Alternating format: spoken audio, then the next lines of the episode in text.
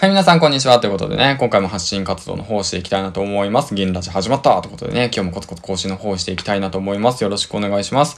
この番組は工場勤務10年目サラリーマンが発信力を身につけ、そしてね、工場から脱出するまでの物語を配信していきます。ということなんですけども、まあ、日々の学び、えー、等ね、SNS、ノート、Twitter 等でね、配信活動の方をしております。ということなんですけども、まあ今日はね、ちょっと朝、ちょっとバタバタしちゃって、えっ、ー、と、家の方をね、片付けたとか、まあ、そうだね。うん。あと新しいチャレンジの方をしてみたりだとか。まあこれはね、ヒマラヤ界隈の中では初めてじゃないのかなと思ってるんですけども、個人的にね。うん。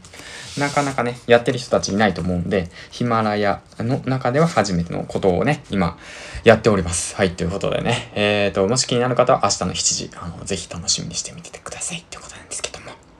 はい、ということでね。えっ、ー、と、今回なんですけども、うんと、ちょっとね、ランキングのことをね、あの、話していこうかなと思います。みんなの気になるランキングですね。はい、ということでね。まあ僕自身育児休暇を取得してね、育休のことを話そうと思ってね、育児休暇のことを話したんだけれども、全く再生完了率が ないということでね、ああ、そうか、みたいなね、話したいこと話してもなかなか伸びないんだなと思って、まあ、じゃあこれはね、あのー、まあ、伸びてる、あの、ヒマラヤのね、えっ、ー、と、ランキングのことについてね、あの、話していきたいなと思います。よろしくお願いします。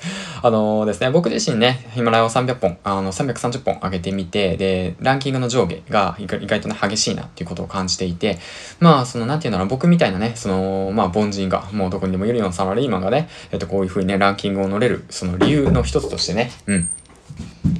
えっ、ー、と、そのランキングに乗る理由のその一つ、要因として大きなものがね、なんとなく分かってきたので、そちらの方をシェアしていきたいなと思うんですけども、こちらはね、あの、僕が思うにね、再生完了率ですね。これは再生完了率ですね。もう一回言いますと、再生完了率ですね。ヒマラヤのそのパソコンのね、欄にある欄で見えるんですけども、そちらの方で再生完了率っていうのがね、えっ、ー、と、わかるわけな。完了率って合ってるね。完了率。まあ、あるんですよ。うん。そういったものをね、その意識するっていう形ですね。分析の方でエピソードっていうの欄をポチッと押すと、右側にね、パーセンテージが出ますね。そちらのパーセンテージで、えっ、ー、と、多分ね、あの、ランキングの方をね、あの、判断してるんじゃないかなと僕はね、思っているわけなんですよ。うん。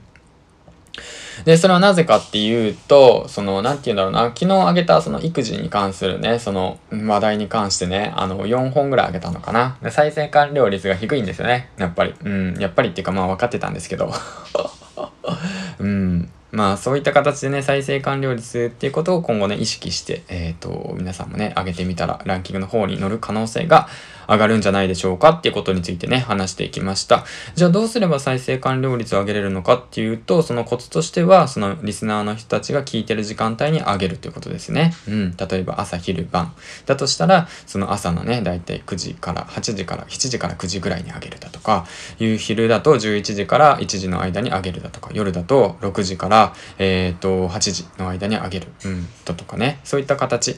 まあ自分がね、どういった方たちにその発信をしたいのかっていうこと、そのペルソナ設定って言うんですけども、その人に対してね、どういった時間で何をしている人たちに向けて配信するのかってことを意識しながら配信すると、あの、再生数が伸びたりだとか、で、もしよければ、話の内容が良ければね、うん、あの、僕もまだまだ訓練中なんですけども、話の内容が良ければ、その再生完了率も上がってくるというわけなんですよね。はい、ということで、あともう一つポイントとしては、だいたい5分以内に、あの、収めるのがベストかなと僕は思っております。最初の頃はね、10分つらつらとペラペラと話してたんですけども、やはりね、リスナーのことを考えると、長くなると長くなれば長くなるほどね、ちょっとね、しんどくなっちゃうんですよね。やっぱり、うーん、うーんってなっちゃう可能性がある。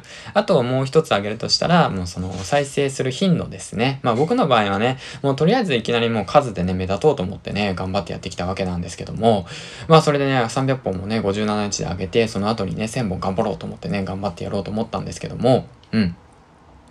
あの、数じゃないなってことに気づいて 数じゃないなってことに、あの、数じゃないんですよね。最初は数を上げること大切ですよ。うん、あの、コツコツね、練習するっていう意味では数を上げることは大切なんですけども、その次の段階としては、あの、質を意識する。あとはその聞いてくれる人のそのタイミングだとかね、その時間を意識するだとかね、その後まあ主張する相手を意識するっていうことなんですよね。そういうことをしなくちゃいけないなと学びました。はい、ということなんですけどね。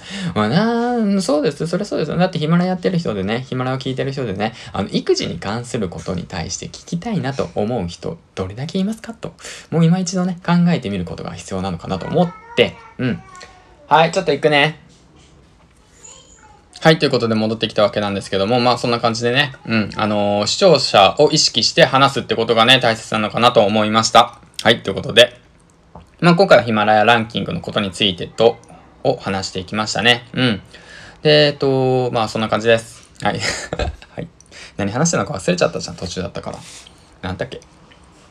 えっと、ヒマラヤランキングに乗るには、再生完了率が大切ですということと、あと、再生完了率、リスナー数を増やすために、その時間帯を意識して配信しましょうっていうことと、あとはそうだな、うんと、まあ一日、まあ数はね、最初のうちは大切なんですけども、ある程度数を打ったら今度質を意識しましょうってことかな。うん。で、最後に、あの、1000本チャレンジの方をやめますということで あの、辛い、辛いんですよ。うん、辛いんですよね。だからやっぱ楽しくね、あの、朝昼晩と、あの、3本あげれたらいいかなと思っております。はい、ということでね。まあ別に朝昼晩じゃなくてもいいんだけどね。うん。はい、ということで、えーと、最後までご視聴ありがとうございました。銀ちゃんでした。バイバーイ